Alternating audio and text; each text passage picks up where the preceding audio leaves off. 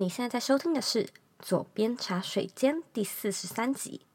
你是一个想要自学城市语言，但是完全不知道要怎么开始着手学习的人吗？在今天这一集的节目里呢，讲者 Kevin 会和你分享他是怎么样从商学院转职呢，自学城市语法，然后呢到国外念书，甚至争取到戏骨脸书的实习机会。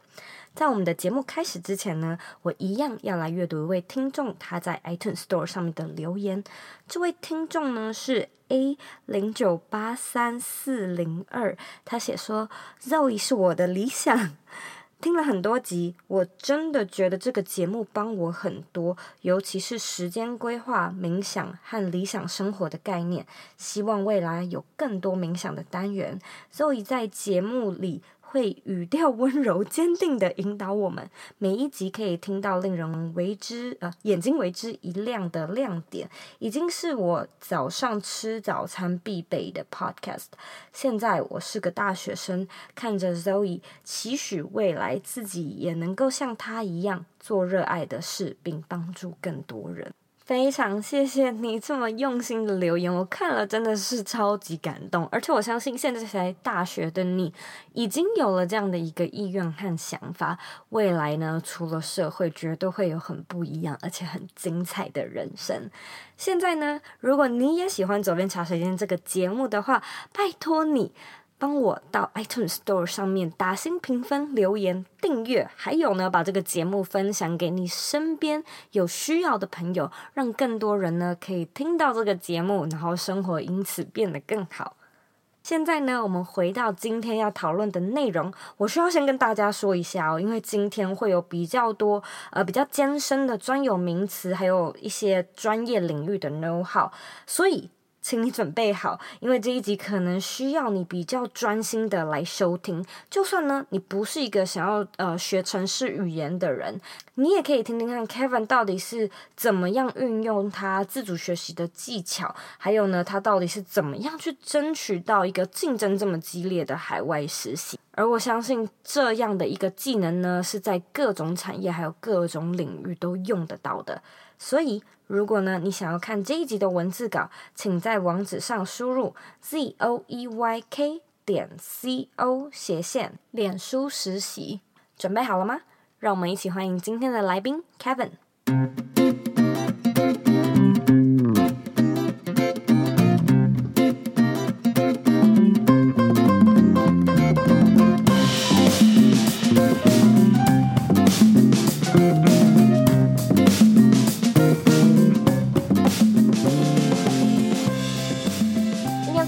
荣幸呢，能邀请到 Kevin 到左边茶水间来和大家分享有关呃自己学习城市语言啊，还有海外实习的经验。周一的观众大家好，我是 Kevin 徐凯君。那我自己在台湾高中念到师大附中毕业之后，在香港念书，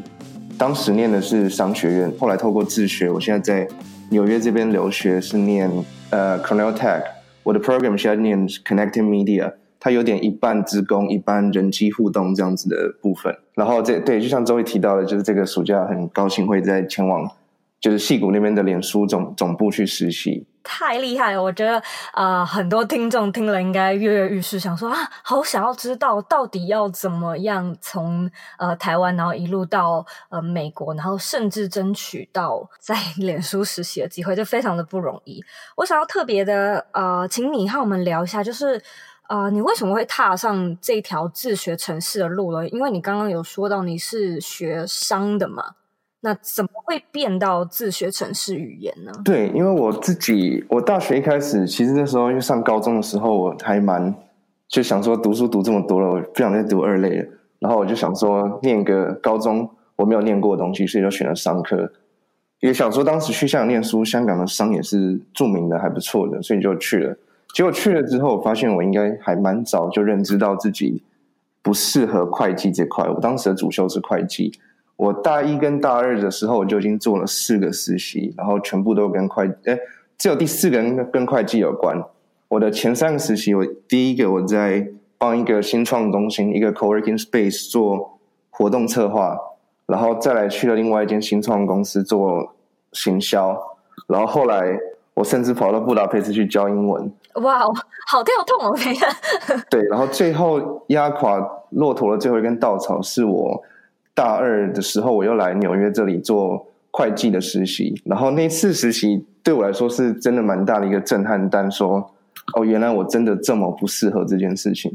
当时就是我还记得到现在还有有一个挫折，到现在我都还很有印象的一个事件是，有一次我是要跟我的客户要一个文档，然后我打电话过去之后，我跟他讲了好多，他说他听不懂我在说什么，我不知道是我的英文还是我的表达能力当时有问题，然后他甚至说，你可不可以请你们公司另外一个人重新打给我这样子，然后当时我就觉得哦，原来我就是这么这么不能让别人了解我想要干嘛。然后再加上，因为工作的内容，会计当时就发现真的也不是很喜欢所谓填表格。然后当我问别人说，呃，为什么要这样做的时候，通常得到的答复是，呃，因为规定是这样子。那当时我这样做并不是很开心。然后很好的机会是，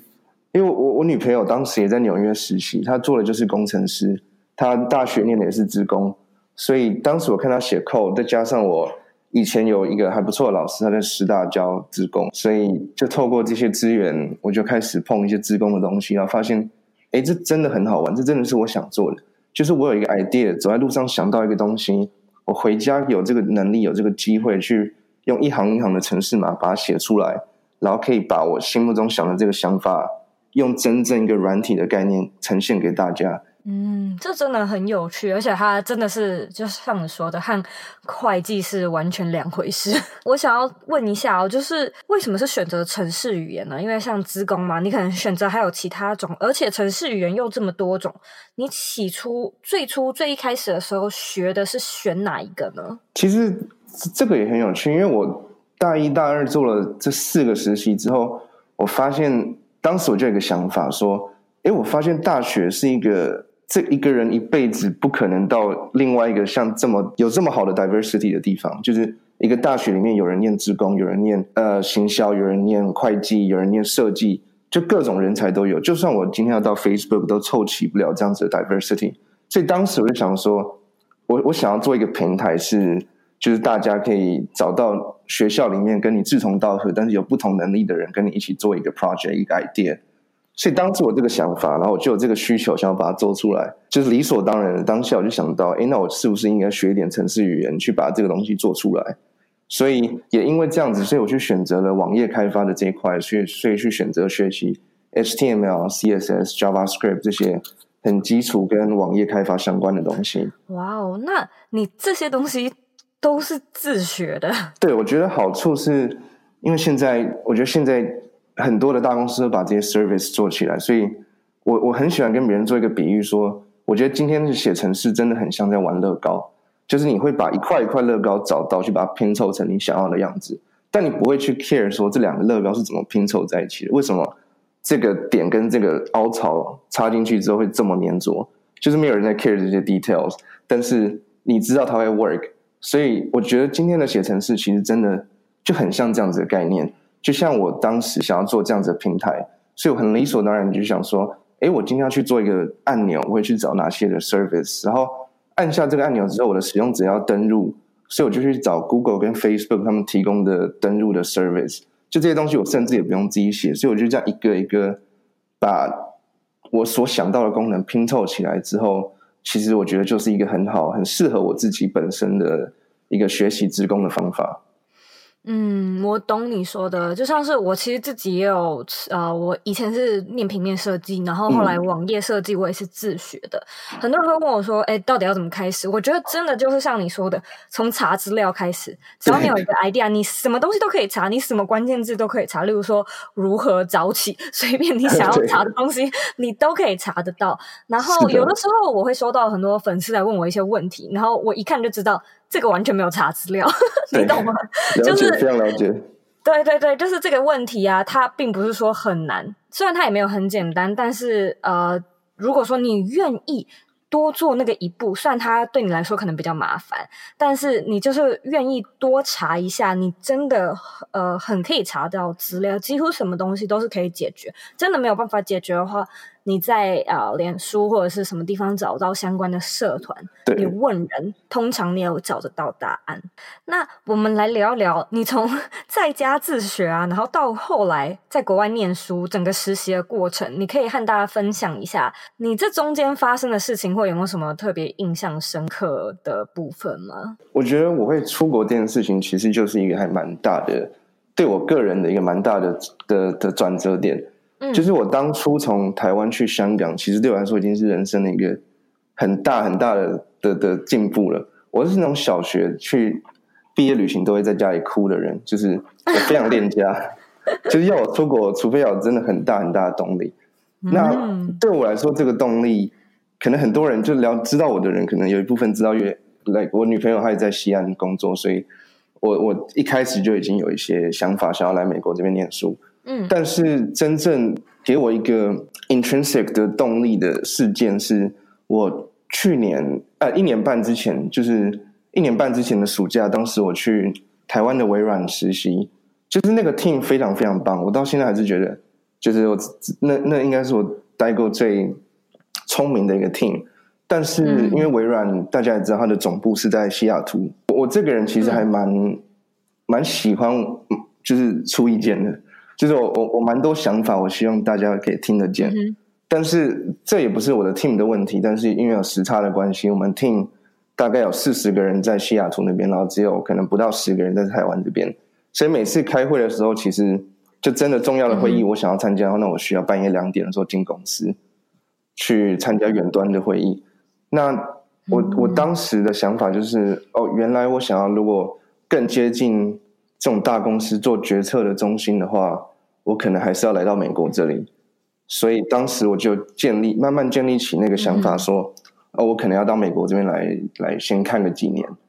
但 eventually 我可能还是会想回台湾。那我这边有点好奇，就是呃，我们现在先讲你在香港好了，在那时候念书的时候，你找到在纽约实习的机会啊，然后是您到国外那些机会都是由学校的管道呃来支援你的吗？对，我觉得这个是我觉得香港大学一个做的还不错，然后我也一直在找机会跟台湾的的教授会提到的事情是，就是产学合作是真的还蛮紧密的。当时在香港大学，包括现在在美国这里，就几乎是每天或是至少每每一周都会收到来自学校提供的一些外部的资源，像学校就会寄信来说，哦，这个雇主要找人，那你有没有兴趣？然后学校这边就可以直接帮你把履历递给对方的的雇主那边，给他们参考。那可能隔周或是再下下周就会有机会在在。那个校园里面去做面试，这真的很棒。其实我也一直鼓励，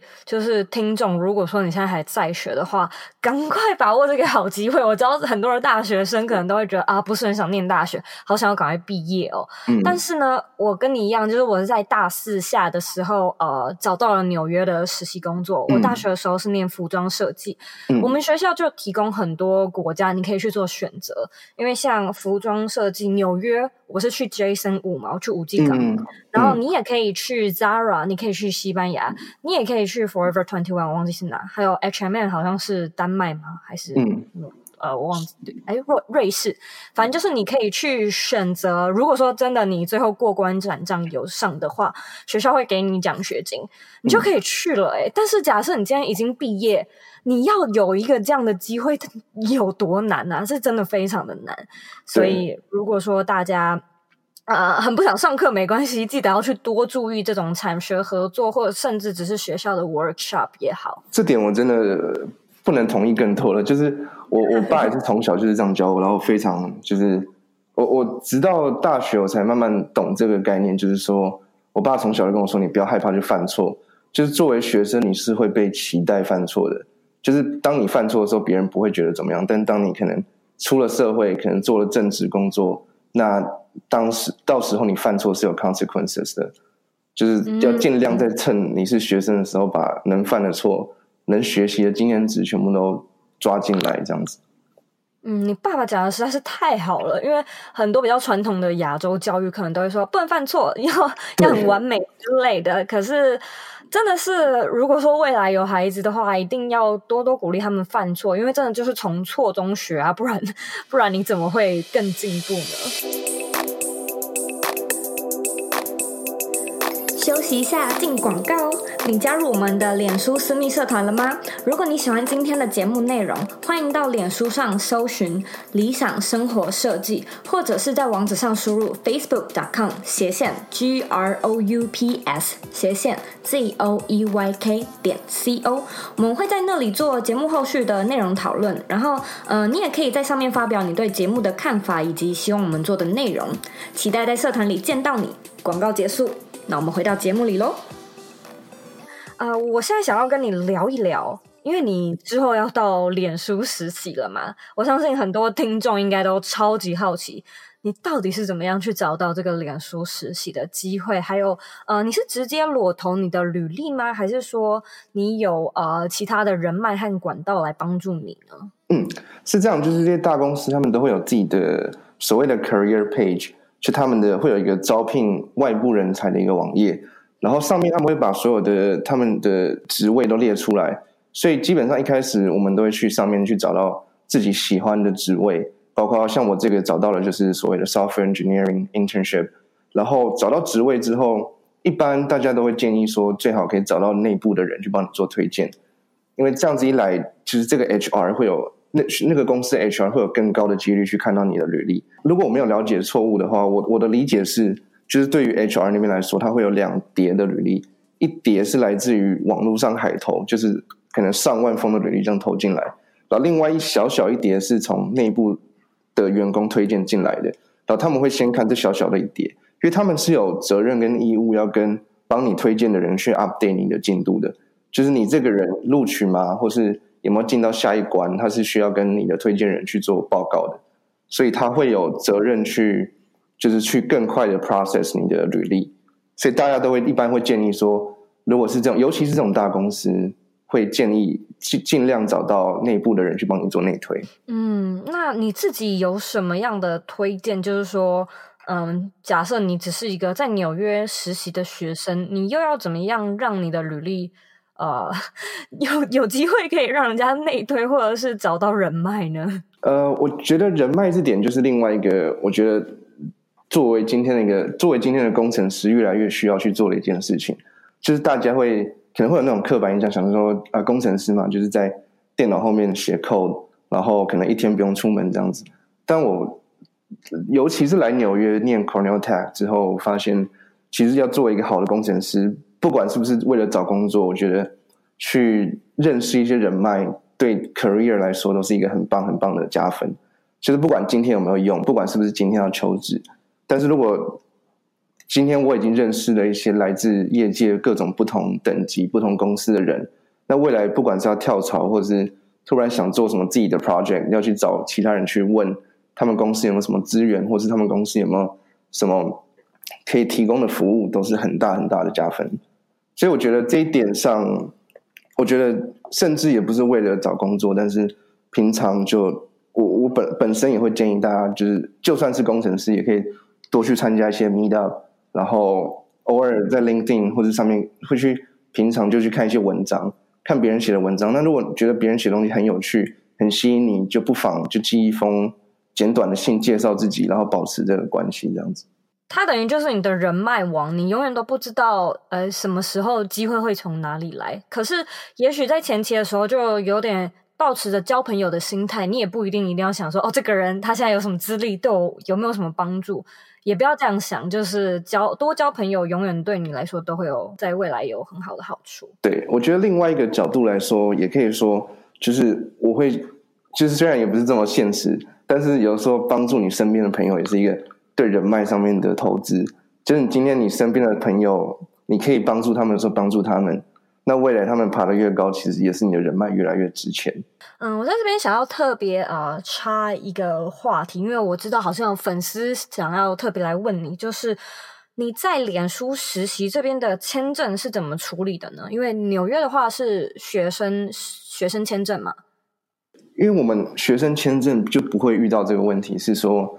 就是今今天，就算川普的政策再怎么对外国的学生不有利，这是最基本、最基本而言。作为一个拿着学生签证进到美国念书的人，如果你念的是 STEM 的 program，就所谓的 Science Technology 的 program 的话，你就基本上就一定可以在这边找到实你你想要的实习。那就是你找到实习之后，你一定可以留在这边做实习，他会保障你身份去来做实习，然后包括你毕业之后。也会有三年的期限，可以在这边做正职的工作。了解，所以就是如果说有学生签证的话，之后在这边实习也会会比较方便一点。也可以说绕一个弯的做法，就是有些人会在这边念一个比较短的一个 program，一个可能也不一定是研究所，可能只是一个 extension 的 program，然后拿一个证书，拿一个 certificate，也可以在这边找工作。了解。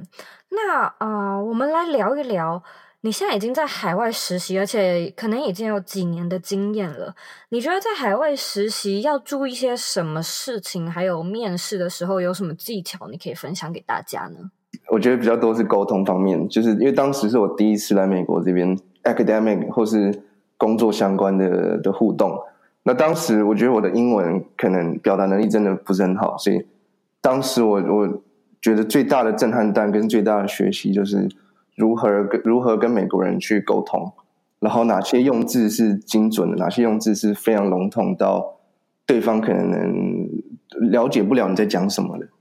我觉得在亚洲长大，我还蛮我还蛮容易让自己讲话很有礼貌，就是就算我不同意你在说什么，我也会绕一个弯说：“哦，我觉得这个 idea 不错，可是可是怎么样怎么样。”那这个时候对方可能就不会了解说你在讲什么，你可能只是在。绕一个弯说哦，那这样这样也可以，那到底是这样也可以，还是这样不行？所以当时我就学了很多，包括当时跟现在，我觉得一路上都是很多这种怎么跟美国人去沟通，怎么去就是 get to the point。但是同时，当然我觉得保持礼貌也是很重要的事情。那你有没有什么面试的技巧可以分享给听众？如果大家也有就是想要到海外实习的梦想的话，要注意些什么事情呢？那一般就是你履历投出去之后，他如果 HR 觉得你很你是一个还蛮 promising 的 candidate，他会邀请你做一个线上测试。然后线上测试的话，基本上就是给你一定的时间、一定的题目，让你自己回家把它解出来。那如果这个解的还不错，他就会再派另外两个工程师，分别各自打一个小时的电话给你做面试，电话面试。两个人跟你面试哦？对，就是一就是一呃，有点车轮战这样子，一次一个，嗯，然后基本上一次一个小时，他会期待你要解出两到三题。那这个这个 tricky 的点在于说，就是所谓 code 的题目要把它解出来，是不只说要把 code 写出来，同时还要把你的逻辑讲得非常清楚，让对方面试官是了解你在说什么的。然后这个东西本身。就是有一个很大的障碍是，当在电话上面的时候，你没有白板，没有黑板，没有手语可以表达说你的资料结构长什么样子，所以它非常非常的困难，就是比想象中还困难很多。所以我会建议大家，就是这块是一定要、一定、一定、一定要练习的。就是如果如果今天被就是收到面试邀请，我觉得基本上最好是找谁打个电话，然后一起 go through 一题演算法的题目，然后看说自己是不是能够很。直接明了的表达自己的逻辑，我我自己还蛮建议的。另外一个要点是，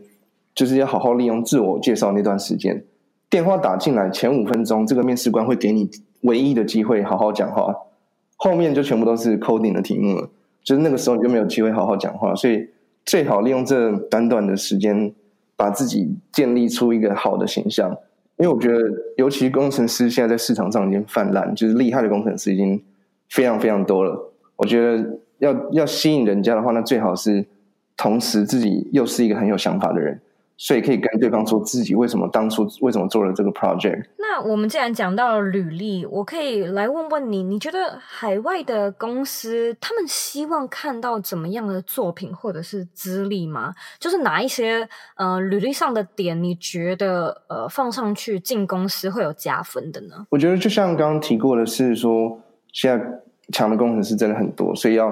展现就是自己为什么自己不一样，为什么自己跟其他这些顶尖的学校里面来的 GPA 很高的那些人到底差在哪里？嗯、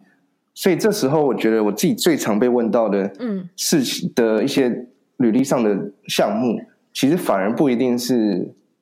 就是最我觉得技术上最难的，有时候只是最新奇的。那个面试官觉得，哎，为什么你会做这样的东西？会想好奇问你的。我觉得这些东西是我自己反而发现还蛮容易被问到。然后对方会有兴趣听的，嗯，了解。等于说总结一下，其实就是吸睛啦，不一定是要呃特别的厉害，或者是说呃学识很高的一些分数上面的东西，因为那些东西可能面试官一一整天看了几十人、几百人就无感了。对，但是他要看的是一个很有趣、很吸睛的东西。那呃，我在这边想要问你哦，因为你是针对。呃，你自己有经验是从商，然后到呃自学程式。如果说现在的听众他跟你一样，一开始也是非理工科系、非理工科背景的话，要怎么样转职开始学语言程式呢？就是在自学那种第一步，你有没有什么建议的方式？我我觉得我因为我一开始我最开始的尝试是我买了一本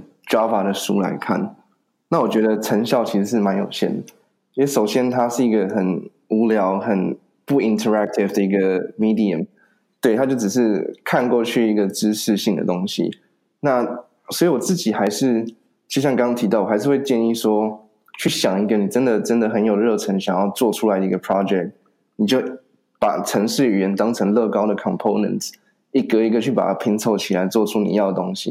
因为其实我觉得我，我我其实前阵子我也才跟我表弟这样说，就是如果你。如果你仔细思考的话，每一个平台、每一个产品都叫做 CRUD，就是 C R U D。所谓的 C 就是 Create、Read、Update and Delete，就包括你想想看，Facebook 的例子都是这样子。当你要做出一个 po 文，你是 Create 的这个 po 文，然后你的使用者可以 Update、可以 Delete、可以 Read 其他人的贴文。所以所有的东西，所有网站上的东西操作起来都是 CRUD，都是 C R U D。当你这些 components 摸透了。了解了 C R U D 的每一个步骤是怎么底层是怎么运作起来的，其实慢慢你就会突然发现，哎，你已经可以把一个 Facebook 做出来了。只是当然可能 performance 跟背后那个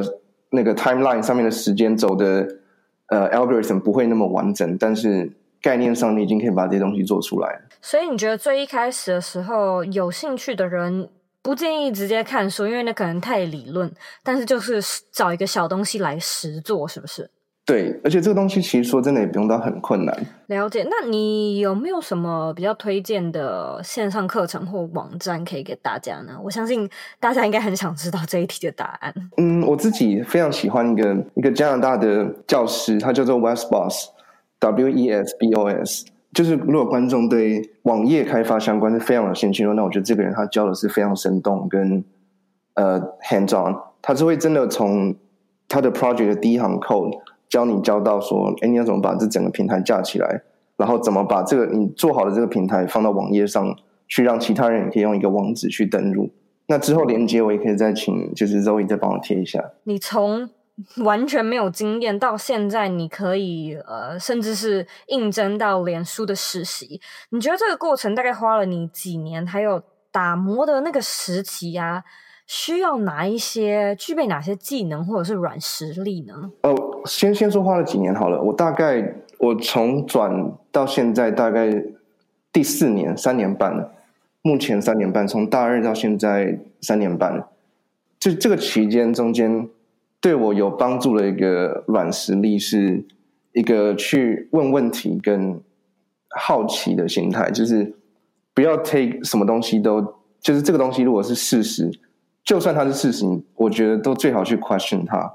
就就像刚刚提到，我觉得这这这个年代里面工程师太多了，就是要当一个好的工程师，还要当一个好而且又被看见的一个工程师，所以你要去找到一些有趣的东西去做。就是很多东西都已经被大家做过了，但是要作为一个出色然后被大家看见的工程师，其实还是要去找那些就是大家以为是事实但并不是事实的一个东西来做。所以你觉得在打磨时期，尤其你又要坚持下去的话，保有好奇心是一件非常重要的事。对，我们现在来问你最后一个问题：你认为理想的生活是什么呢？我正好前几个礼拜我有一个学弟来这边。参访，当时他也问了这个问题，然后我我我已经想了很久，还是没有一个好的答案，因为他总是听起来会很很 general，但我我真的觉得，对我来说，我的理想的生活就是自由。所以我的想法是我想要有一天可以变得很自由，我想在哪里就哪里。那除了这个之外，我也希望如果我之后留在 Facebook 的话，我可以做个几年，然后可以把一一个 team 带回台湾做，或是甚至在回台湾，或是回台湾创业。但是我我会希望说，就除了我自己有这个自由之外，我觉得我的理想的生活是我可以把这个自由再带给大家，这样子。讲的太好了，等于就是。把这些自己有的东西回馈给社会吧。对，非常感谢你今天上茶水间跟大家分享这么多你自己的经历还有故事。不会。如果说呃大家对你感兴趣的话，有什么平台是可以找得到你的吗？诶，我我现在自己有一个部落格叫做 KC 许，嗯、就是 A Medium 上面的 KCHSU。如果如果很难找的话，那你可以 Google 搜寻矽谷实习。如果没有记错，那第一个结果应该也是我的。好的，非常谢谢你，祝你脸书实习顺利。好，谢谢周易。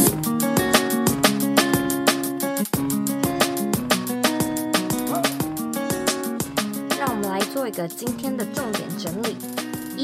当你发现一个 idea 的时候呢，其实就是要想尽办法的去找出解决的答案。你可以查资料、问人、看书，不要呢去当一个被动的学习者。你的学习、你的知识是你自己的责任，不是你老板，也不是你老师，更不是你另一半或者是你家长的责任，是你自己要负责的责任。二，就算是对的事情呢，也值得你一再的质疑。保有好奇心是学习一切的根本。三，不要害怕去犯错，而且当你还在学习的阶段，你的功课之一呢，其实就是大量的练习，大量的犯错，学从错中学才是最快而且最实际的学习方法。四，履历和面试的重点呢，不是说资历要多完美，而是呢你。能有多与众不同，并且呢脱颖而出，让其他人对你产生兴趣，好好的来行销自己。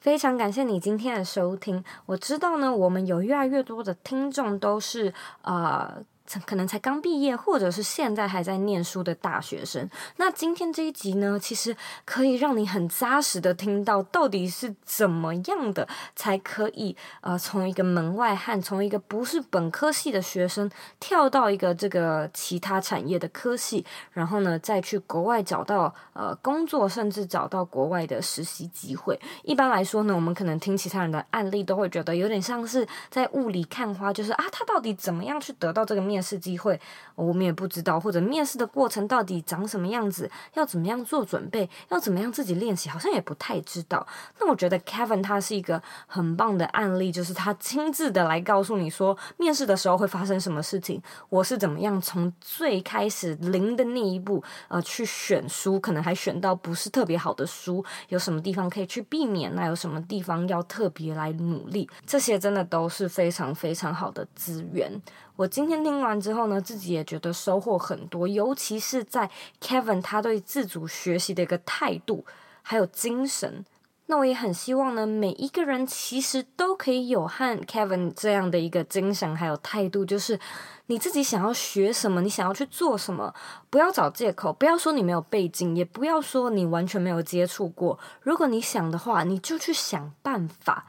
很多人呢，在一开始的时候卡关，就是因为呃被这种很无聊的借口，然后呃阻止了自己。其实我们大家全部都是从零开始，看看 Kevin 的例子就知道了。我们每一个人呢，都是从最基础的地方开始。也许有些人的资源比较多，也许你的资源比较少，但这并不代表你不能开始。所以呢，我希望听完今天这一集的你，可以激发一点灵感，或者是重新找回学生时期的那种斗志。那如果说呢，你对这一集有任何问题，或者呢，你有任何想要跟我聊的内容呢，你都可以回到我的网站或者是 Instagram 上面找我。我的网站网址呢是 z o e y k 点 c o，和我的 Instagram 账号一样。你也可以呢追踪左边茶水间自己的 IG 是 z o e y k p o d c a s t。你可以在上面跟我们做互动，你可以截图这一集的内容，然后分享到你的啊、Story 上面 Hashtag 我们，让我知道你有在收听。最后呢，我也想要跟你说。我知道你是非常忙碌的，我也知道呢，你可以去做很多很多其他的事情，但是你却选择来收听这一集的内容，我真的是非常非常的感谢你。现在呢，我也想要请你花三十秒的时间，好好的来思考一下。如果说现在要你自主学习，从零开始的学习一件事情，你觉得自己想要学哪件事情呢？把你的答案分享到这一集的原文里面吧。我们下次见喽